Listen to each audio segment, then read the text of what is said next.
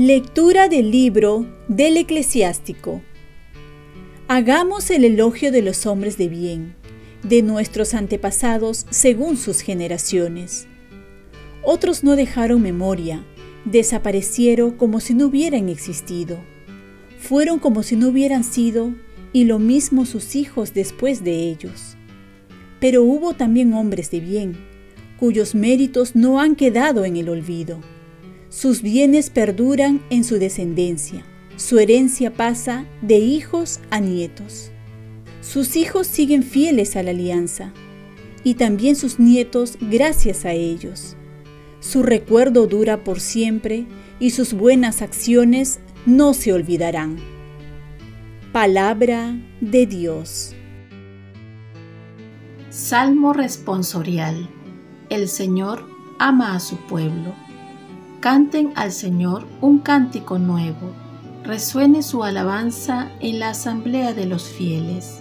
Que se alegre Israel por su Creador, los hijos de Sión por su Rey. El Señor ama a su pueblo.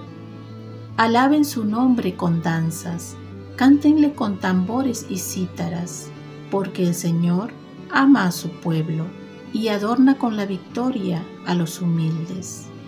El Señor ama a su pueblo.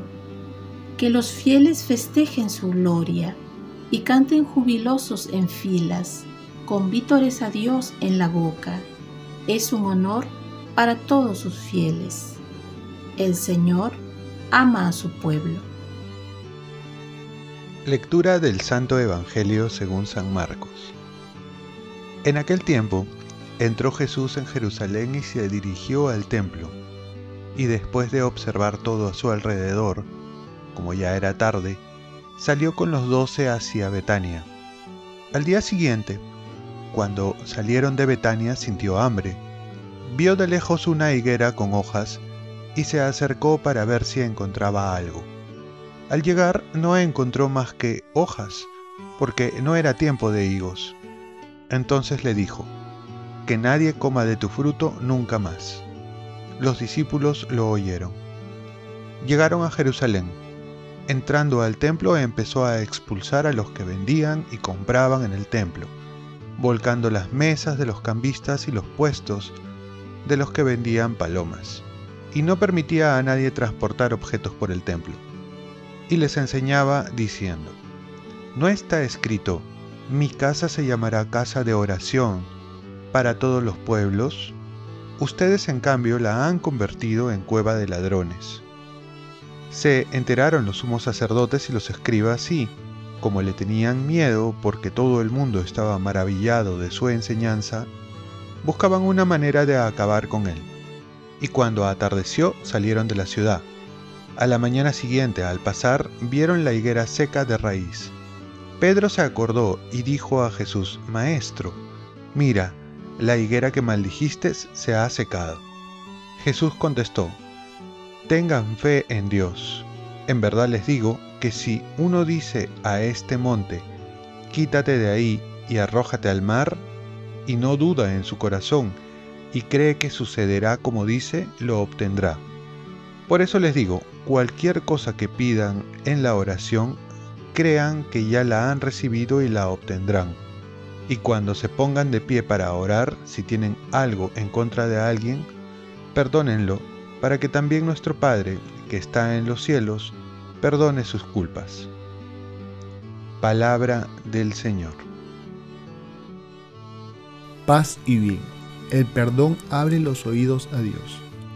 El Evangelio nos presenta una higuera que no da frutos. Estaba frondosa, pero al buscar el fruto no se le encuentra. Posteriormente esta higuera se seca. Esta imagen es para algunos el pueblo de Israel, que no da frutos de fidelidad, de fe ante la venida del Mesías, y se queda seca por no aceptar a Jesús, que es el agua viva. Por otro lado, también vemos que el Evangelio nos narra la escena de la expulsión de los mercaderes del templo, recordando que el templo es una casa de oración y denuncia que se ha convertido en una cueva de ladrones, es decir, un lugar donde se aprovechan de la gente. Por un lado se rezaba y por otro lado se robaba. Esto no es compatible, rezar y hacer mal al prójimo. Jesús va a decir al final que cuando se ponga uno a orar, si tenemos algo en contra de alguien, primero hay que perdonar. El perdón abre los oídos a Dios. No se puede orar y guardar rencor al prójimo. La oración no comprende en entrar en una burbuja de intimidad con Dios olvidándome del prójimo, o buscar de Dios consuelos a mis problemas dejando de lado los problemas del otro. Jesús nos enseña que al orar debemos amar, es decir, la oración nos invita también a salir de nosotros. La oración nos ha de llevar a tener la fuerza para amar, para perdonar. ¿Cómo pedimos perdón si no perdonamos? ¿Cómo pedimos consuelo si no consolamos? ¿Cómo pedimos ser escuchados si no escuchamos al otro? La oración nos ha de llevar a entrar en el corazón de Jesús para salir con su corazón a amar a todos. Entonces daremos verdaderos frutos, no seremos aquella higuera frondosa con muchas hojas que aparentaba tener muchos frutos y no los tenía. Seremos aquella higuera que realmente alimenta, da su fruto a los que lo necesitan y así cumple su función. ¿Cómo está tu oración? Oremos. Virgen María, concédeme la gracia de la oración efectiva y también afectiva para perdonar a todos. Ofrezcamos nuestro día. Dios Padre nuestro, yo te ofrezco toda mi jornada en unión con el corazón de tu Hijo Jesucristo que sigue ofreciéndose a ti en la Eucaristía para la salvación del mundo. Que el Espíritu Santo sea mi guía y mi fuerza en este día para ser testigo de tu amor.